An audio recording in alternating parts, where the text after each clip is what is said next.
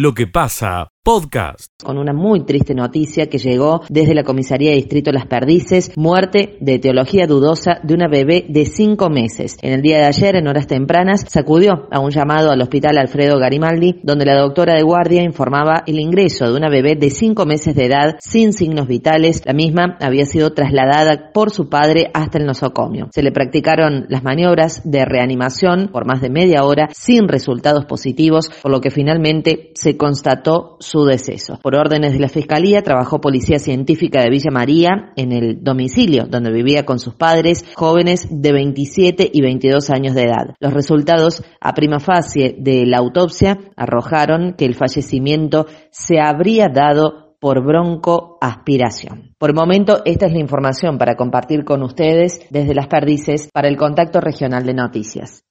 Escucha lo mejor de lo que pasa.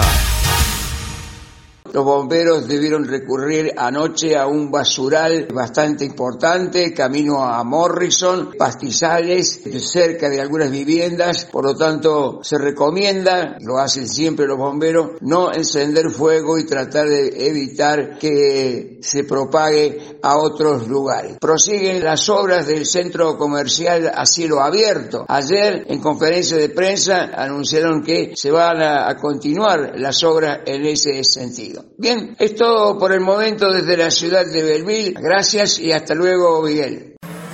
Escucha lo mejor de lo que pasa.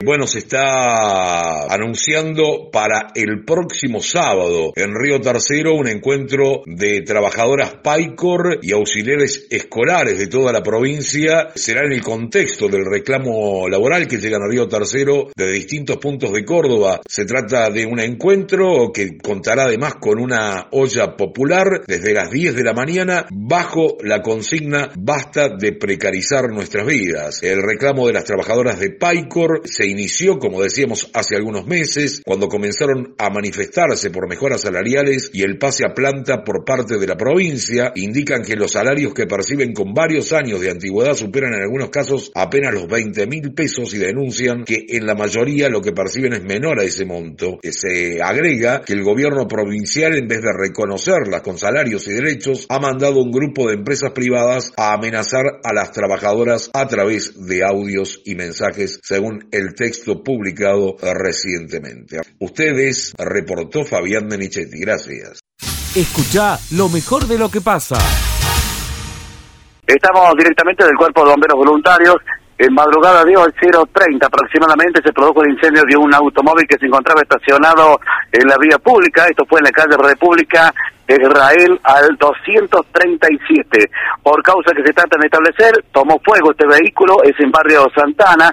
Aquí participó una dotación con cinco efectivos. Esta es la información del Cuerpo de Bomberos Voluntarios y la recomendación es transitar no solamente por Villa María, sino también hacerlo por la región con mucho cuidado, porque la visibilidad no es buena. Abrazo, volvemos en cualquier momento. Buena mañana, Miguel, hasta luego. Escucha lo mejor de lo que pasa. Discrepo un poco que haya bajado ayer. O sea, eh, ahí, ahí tenemos, o sea, el precio oficial de la semana pasada fue 198 Mm. y el precio de la semana anterior había sido 193. Y posiblemente hoy, que cierran los precios los miércoles, Mm. esté arriba de los 200 pesos el kilo de cerdo. Eh, y, y esto tiene que ver también porque el PORMAC, que es un grupo ahí de, de- de- con, con paraje en Córdoba, pero que está en varias provincias, había fijado un precio de 205 pesos el kilo vivo, Mm. eh, que obviamente es más barato que lo que cuesta un pollo vivo y obviamente es más barato lo que cuesta un kilo de, de, de vacuno. Sí, claramente. Entonces, estamos, estamos atrasados en ese sentido Mm. y creo que puede haber una recomposición sin afectar en nada al consumidor. ¿eh? Y esto Ah. es importante porque Ah, el, el precio al consumidor en lo que va del año subió un 22% y el precio del cerdo con esta última suba tuvo una, una suba en los, en los seis meses del año del 10%. Entonces, hay, hay ese margen de, de- de diferencia que subió la carne, puede ser absorbido tranquilamente por la cadena y en nada cambiar al, al- el precio al consumidor. Bueno, eso. Y eh, sí tiene que ver lo que decías vos con respecto al tema de las importaciones, la falta de dólares. Sumado a que eh, el día de ayer salió un boletín oficial que el, se pusieron licencias automáticas para la importación de carne de cerdo y eso va a eh, ralentizar un poco el proceso y en un momento de incertidumbre con respecto a lo que va a pasar con el dólar, complica un poco el tema de los importadores por un lado y el dato que tenemos de Brasil, que es nuestro principal exportador, tiene muchas dudas y está tomando algunas eh, actitudes de, de, reserva en cuanto a mandar carne para el cerdo de Argentina, que es una buena noticia para los productores del cerdo de la región. Claro, claro, si no, si los brasileños no nos mandan la carne del cerdo de ellos, que suele ser abundante lo que mandan, obviamente que la oportunidad es para el cerdo nuestro. Es una deducción eh, lógica y directa. Y además, reforzar este concepto, Juan, de que si el gobierno restringe eh, dólares para que se importe, obviamente que los vericuetos son eh, mayores para que ingrese cerdo. Así que se fortalece el, la cría del cerdo nuestro. Entonces. Se fortalece y, sabes que esto es un sector que genera mucha mano de obra y mano de obra en, en el campo, porque el productor tiene que estar los 365 días trabajando. Es muy parecido al trabajo del tambo que se trabajan todos los días del año. Entonces, eh, genera trabajo genuino, después también genera trabajo en las plantas de faena, de poste, que eran las que estaban afectadas por la importación de carne de cerdo de, de, Brasil, porque la carne de cerdo la traía una persona con un teléfono, la ponía en un depósito y después la distribuía. O sea, mataba toda la, la, la ¿cómo se llama? La, la cadena. La cadena, eh, y es la que genera mano de obra para Argentina en un país que necesitamos, que necesitamos darle valor agregado a nuestro maíz y nuestra soja. Escucha lo mejor de lo que pasa. Acá con una protesta en sí eso es lo que buscamos la planta de acopio de AGD ¿por qué protestan? ¿por qué? y estamos protestando porque el centro de la Carlota es un centro que se ha afiliado a la federación nuestra y, y esta gente no le está dando trabajo. Ellos tienen 60 camiones del pueblo de la Carlota a la cual nosotros no vamos en contra de esos camiones lo que sí que vamos en contra es que traen camiones de afuera y no le está dando trabajo al centro que es gente del pueblo, donde queda la plata y la gastan en el pueblo, el transportista del pueblo la gasta en el pueblo. Bien, bien, bien, bien. Eh, bueno, y, y entonces, ¿cómo está la cosa ahí? Porque hemos detectado esta realidad y queríamos ventilarla, por eso lo hemos eh, buscado, Gustavo. Así que el, el, problema, el problema está ahí en lo que está relatado. ¿Y que cuánto van a estar ahí trabando el Bueno, esto, esto es por tiempo indeterminado. A la pucha. Tendríamos, aparentemente lo han hablado, que tendríamos una reunión en Córdoba, en la Secretaría de Transporte mañana, a las 11 de la mañana, para ver si podemos destrabar esto. Y es lo que estamos esperando nosotros, que los confirmen eso y si no es por tiempo indeterminado. Hasta que no tengamos una solución, no los vamos a ir de acá. Escucha lo mejor de lo que pasa. El barrio Parque Norte, aquí estamos instalados con nuestras unidades exteriores. Bueno, hay quejas de, no de ayer a la tarde, desde hace bastante tiempo que no está pasando el camión. Vamos a escuchar las voces de los vecinos en realidad que hace un ratito charlaban con Radio Villa María, decían esto. ¿Desde cuánto hace? Y hará, qué sé yo, tres días, cuatro que yo no lo veo. No sé, no tengo ni idea, tampoco le presto ya atención porque ya no me. Me imagino el tierra, aquel comercio de sí, esquina. nosotros, todas las casas, todas. No solamente yo el comercio, sino la esquina, todas. ¿Y antes pasaba bien, con normalidad? Y sí, pero hace tiempo que pasa con normalidad. Ahora ya hace mucho tiempo que no. ¿Han hecho el reclamo correspondiente, Sanderano? Yo no, pero no sé si los demás vecinos habrán ido a la municipalidad a reclamar, no lo sé. Yo no tengo los tiempos para ir a hacer. ahora está húmedo, capaz que pase. Sí, ahora húmedo, así, siempre he hecho lo mismo. Cada vez que ha llovido, ha pasado el regador después de la lluvia, ha pasado el regador. Que es, un, es gracioso eso. Pero bueno, no sé. De hace 10 días están tratando de acomodarse un poco, tratando. El fin de semana, sábado y domingo y lunes ya no pasaron. Eh, ayer volvieron a pasar, vamos a esperar hoy a ver qué pasa. Pero sí, la verdad que medio esto es caótico. esta es la calle principal, es una de las calles principales. Sí, sí, sí, esta es la calle principal. Por un, por otro lado, que hago una acotación al respecto del tema del regador. Yo vengo casualmente ahora de, de los camioneros. Bueno, y el barrio de Belgrano, lo que tiene una bomba cerca, un tsunami. Así, claro, es barro total. Pero acá, como no tenemos la, la bomba cerca, bueno, ya como que, viste, ralean el tema. Yo ando en la calle todo el día porque tengo un trabajo en la calle y yo veo ciertos barrios que, bueno, tienen como un privilegio. Y eso deja mucho que desear porque nosotros pagamos los impuestos como todos. No está pasando entonces. No, no, regularmente como tiene que pasar, no. Bueno, nos estamos ocupando del tema, Miguel, con nuestra unidad exterior y con la radio. Vemos a ver qué nos dice la parte del municipio y también con la gente de la Cooperativa del Sol. Así que vuelvo en un ratito con este tema, Miguel, que no está para nada calmo el barrio Parque Norte con el camión del regador. Escucha lo mejor de lo que pasa. ¿Qué tal, Miguel? ¿Cómo te va? Muy buen día para vos, para toda la gran audiencia de lo que pasa. Eh, nosotros estamos mirando lo que dejó otro remate, otra subasta del Global Daily Trade. Esto es el mercado eh, virtual en donde se realizan las operaciones de leche en polvo, las ventas de leche en polvo, y que son referencia a nivel mundial, ¿verdad? Sí. Y son importantes para la República Argentina porque marcan un precio que eh, implica también que eh, hay influencia de ese valor en lo que cobra un productor tranquila de tambo. Mm. Entonces, eh, el título es La leche en polvo entera bajó un 4%. Ajá. Ha bajado la leche en polvo entera en esta subasta, la primera de julio. Recordamos que hay dos subastas mensuales del Global Daily Trade, que tiene su base en Nueva Zelanda.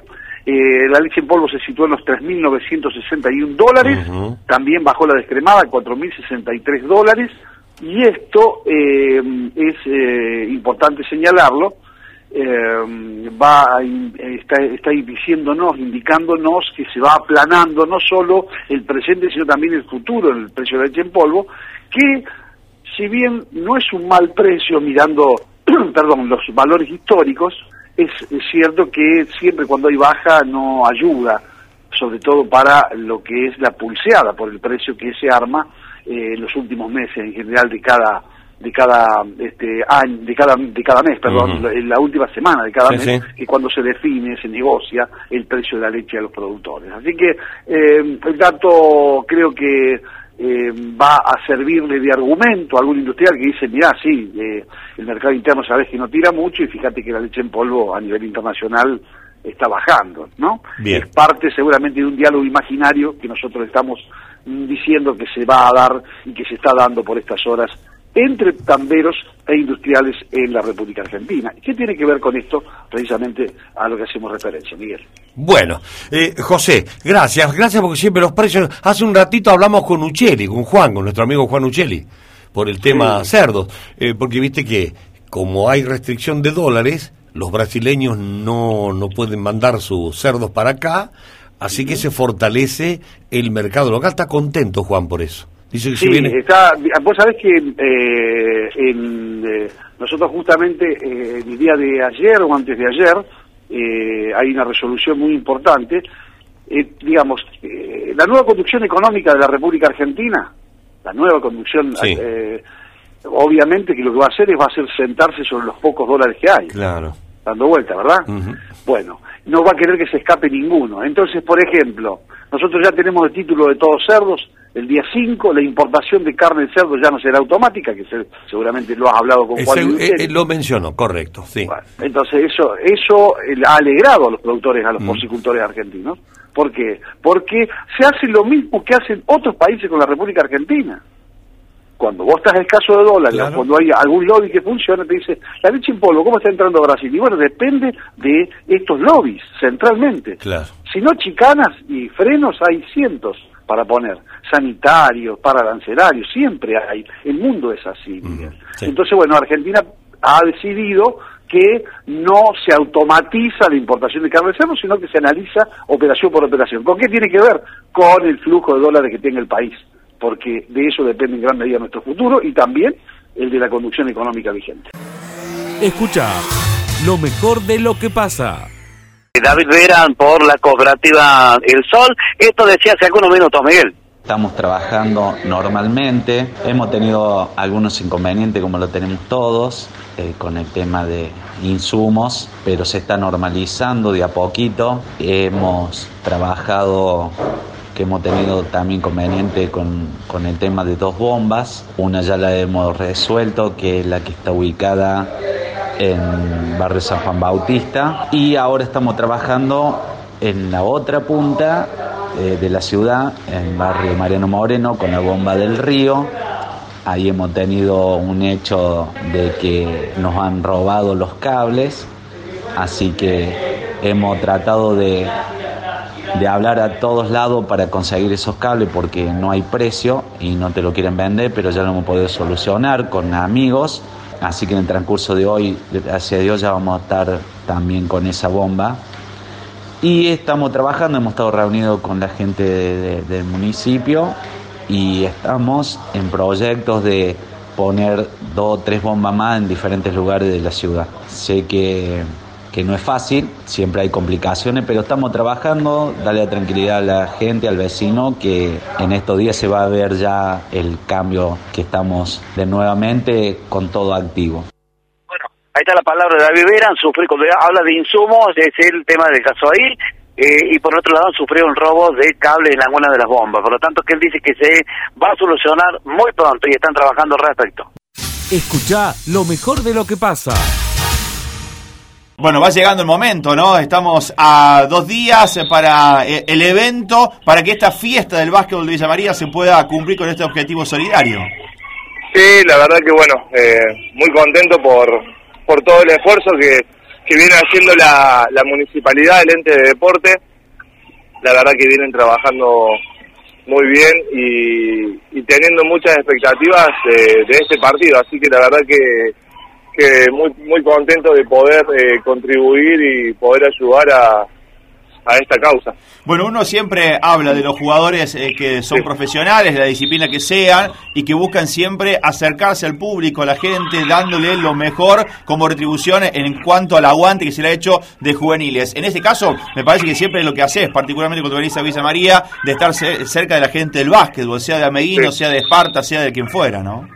Sí, sí, la- sí, como digo siempre, soy, una, soy un agradecido de que los clubes y la gente siempre me brinden su apoyo y los clubes más que todo que me abren la- las puertas a la hora de entrenar en los recesos y bueno, yo lo que menos puedo hacer muchas veces es devolver la gentileza que tienen y bueno, y poder ayudar también desde el punto de vista de, lo que hago. De- soy jugador de básquet y en lo mínimo que puedo ayudar eh, lo voy a hacer y hoy por hoy lo puedo hacer a través de un partido de básquet así que la verdad que me pone que me pone muy contento eso. Eh, ¿A dónde estás ahora, Alexis?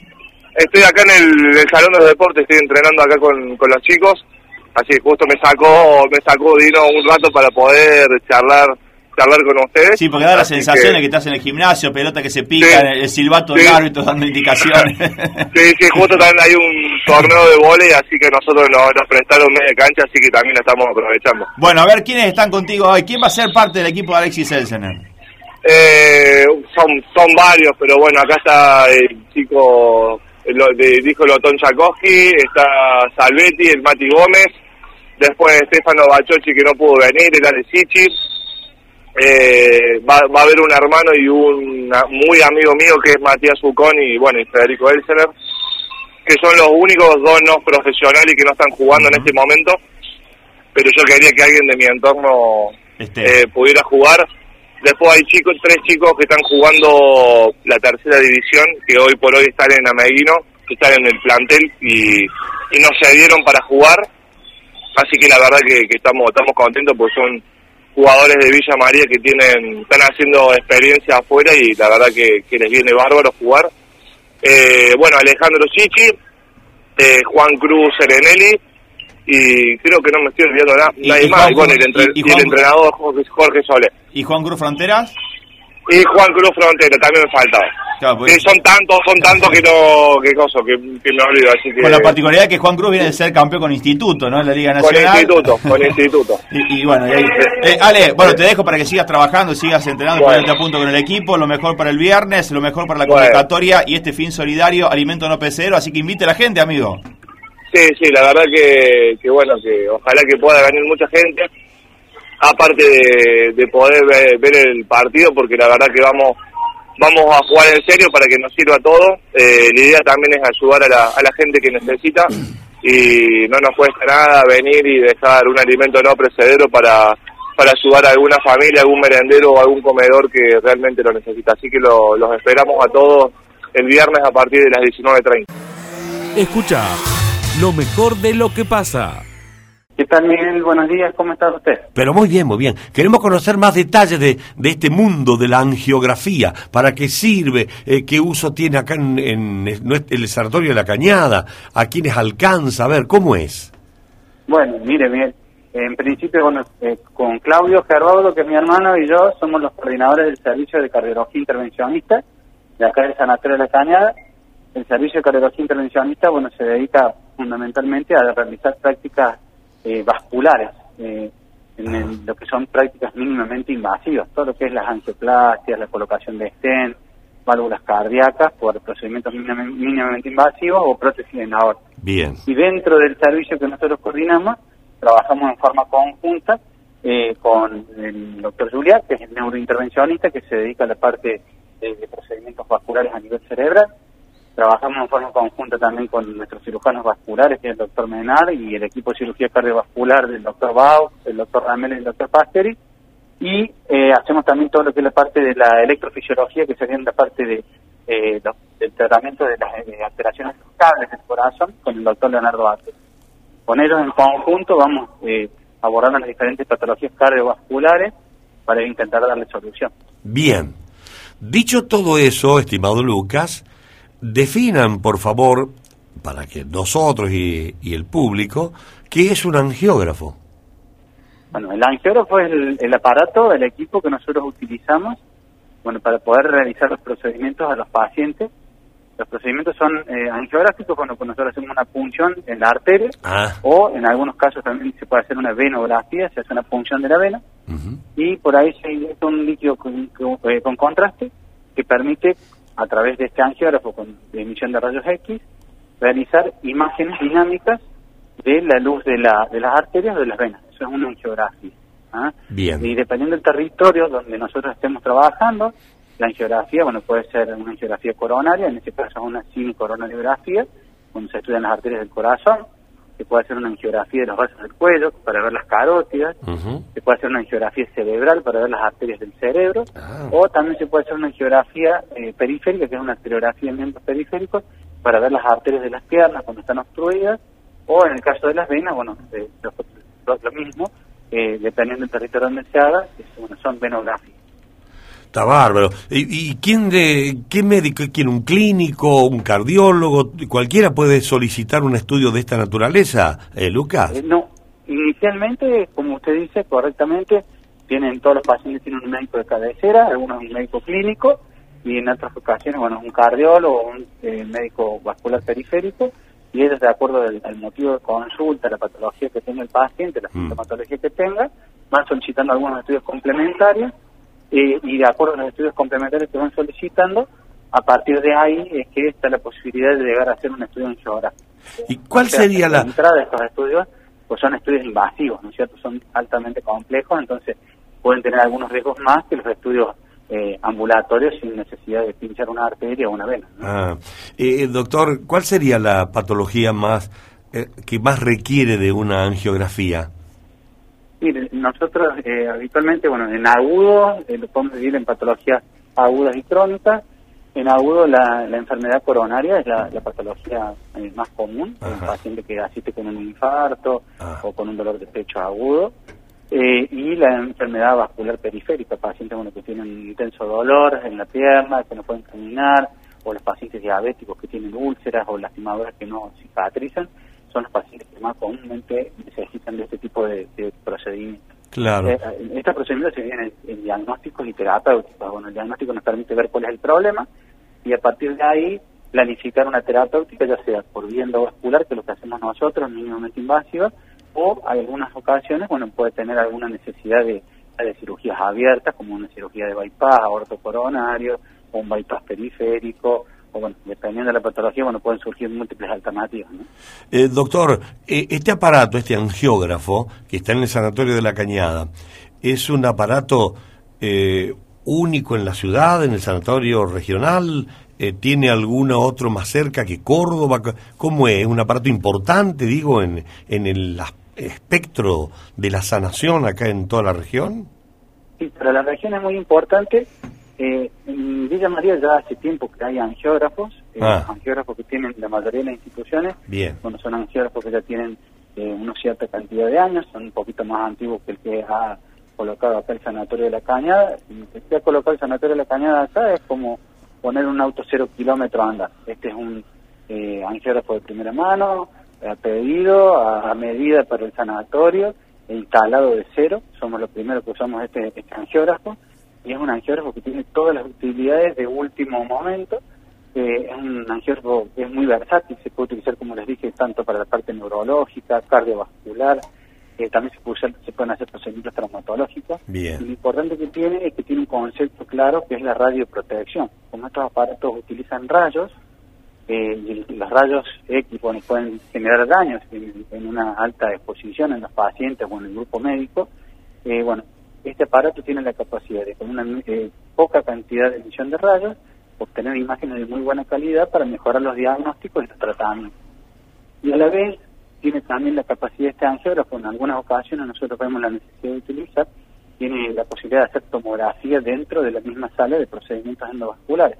Entonces uno por ahí puede necesitar ver eh, si hay algún sangrado en alguna zona que no lo podemos ver con angiografía, tiene la posibilidad de hacer tomografía en el momento sin necesidad de trasladar al paciente de la sala de angiografía a la sala de tomografía. O sea que eh, es, es muy muy versátil y bueno y es de última línea. Aparte eh, tiene un montón de movilidades del arco, el paciente prácticamente no se tiene que mover y demás.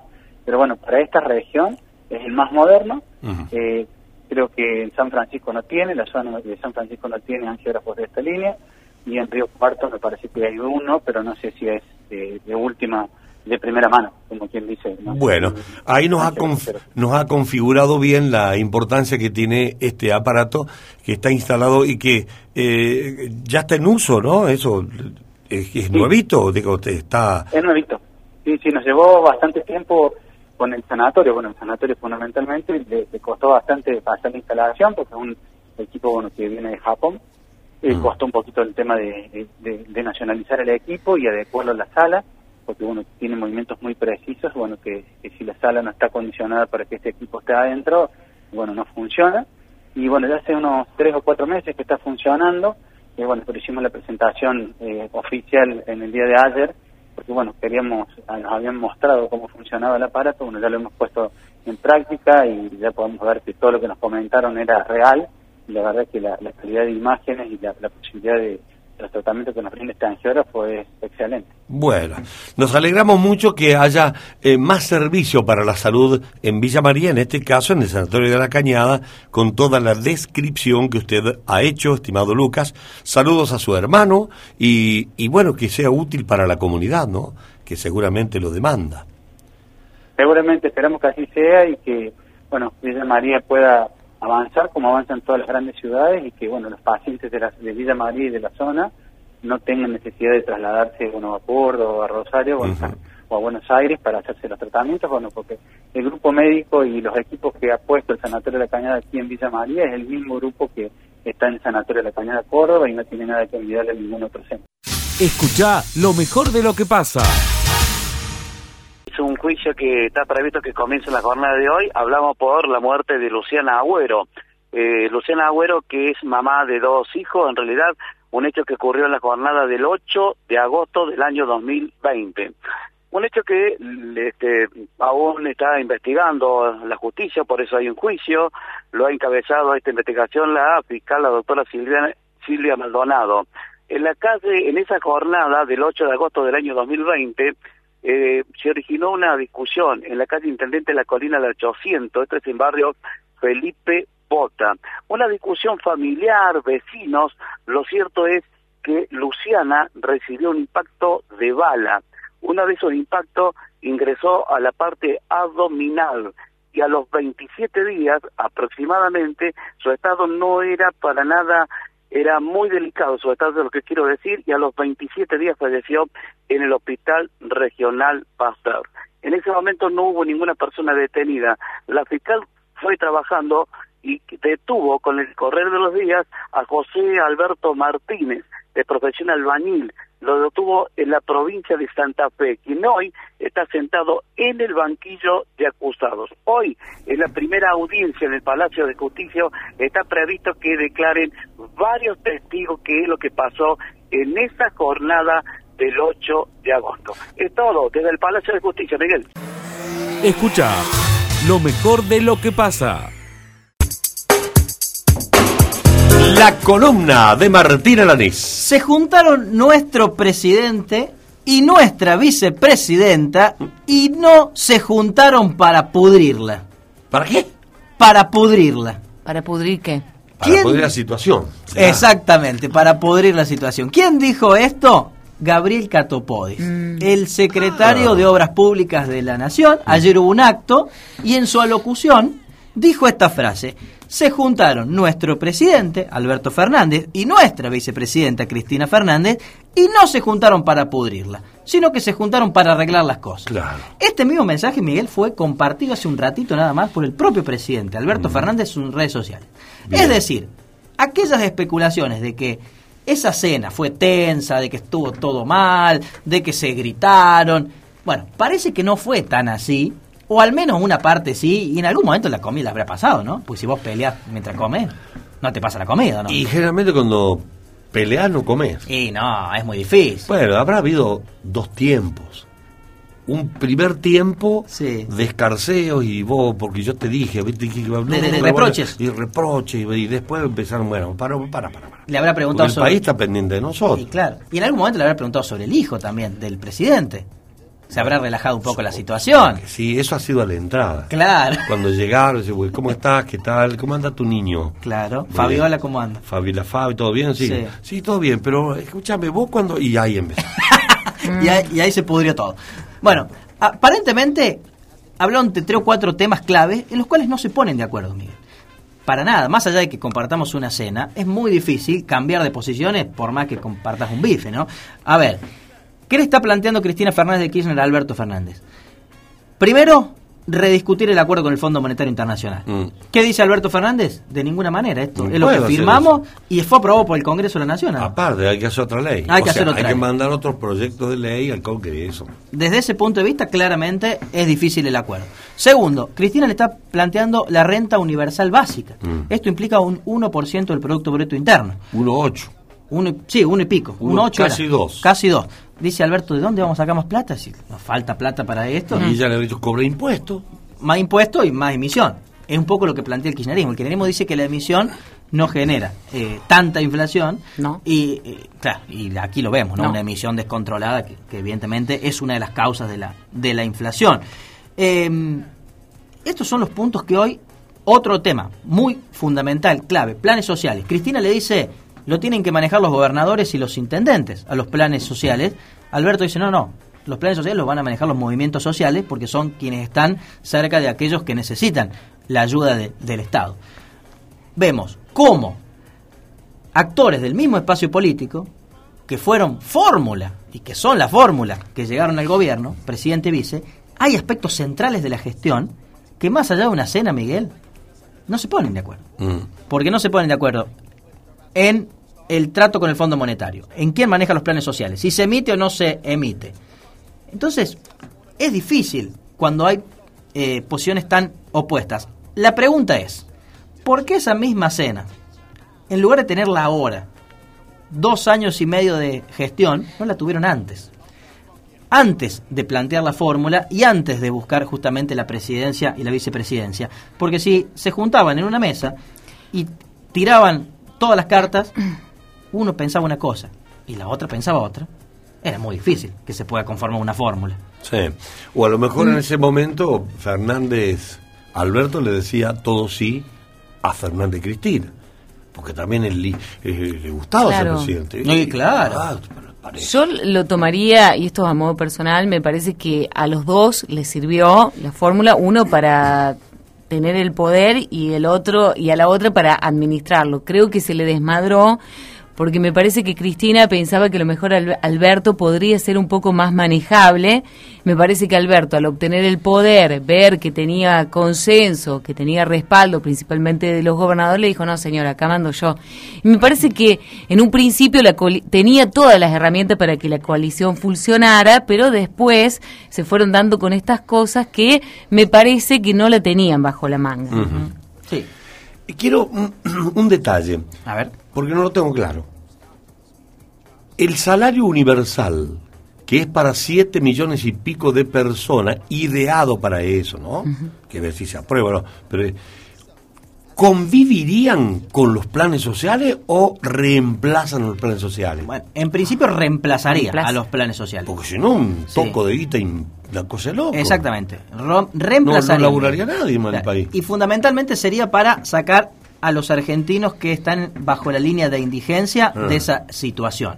Porque estamos hablando de un sueldo hoy 15.000 por pesos. cápita de per, per cápita de 15 mil eh, 15 mil pesos, exactamente. O sea, en plata son 7 millones de personas por 15 mil pesos. Exactamente. Eso es lo que se está planteando desde los movimientos sociales.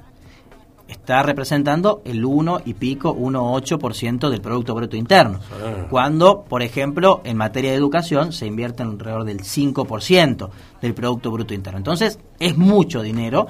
¿Sería una forma de sacar a los argentinos de la indigencia? Sí. Ahora, ¿A qué costo? ¿a qué costo? Y la generación de laburo y las inversiones para que haya trabajo Ese es el otro punto, ¿no? y los estímulos al crecimiento. No, no sería un camino para que esta gente, por, si no son 7 millones de golpes, por lo menos 3 millones empiezan a conseguir laburo genuino. Ese es el punto. ¿Cómo salir de esta situación después? ¿Cómo salís, Miguel? Si ya tenés ingreso asegurado, si bien no es mucha plata, 15 mil pesos, digo, ¿cómo salir de esa, de esa situación? Tal vez atiende la urgencia, la emergencia y que es muy válido, como le atienden el resto de los planes sociales. Pero ahora, ¿se puede salir? Si estamos diciendo que en el 2002 había cero planes, luego fueron un millón y ahora son dos o tres o cuatro, no se sabe no se sabe exactamente. Hay Imagínate, otro, hay otro temita. Si sale es por ley. Claro. Y luego es una ley, olvídate, para derogar, derogarla después queda permanente, porque está bien, podríamos ayudar a 7 millones de personas que están indigentes ahora, ayudarla como no, si para eso está el Estado. Es una función, pero no permanente.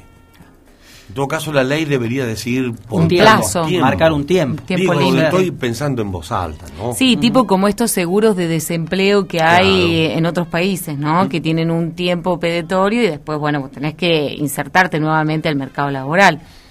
Bueno, y Bueno, y en definitiva en esa cena, Miguel, más allá de compartir la camaradería, muy de acuerdo no, no estuvieron en todos estos puntos, todo lo contrario, lo relatan todas las crónicas que han podido recabar información. Fue una reunión privada entre ellos dos, trascendió muy poco, pero lo que ha trascendido es, tanto en los medios de, de centro izquierda como de centro derecha, es la diferencia que tienen en torno a estos temas. Uno es este, el manejo de los planes sociales y la renta básica. Y el Fondo Monetario. Y el Fondo Monetario ni hablar. no, Ese fue el punto de quiebre, claro. Mm, Ese fue el punto de quiebre. Pero bueno, lo importante es que dialoguen y charlen. Peor sería que mantengan esa situación de tensión sin hablar. Sí, claro, pero todos los días. tenemos que encontrar un rumbo. Un presidente y una vice tienen que conversar todos los días, no de tanto en tanto una cena. Me parece. No debería ser noticia.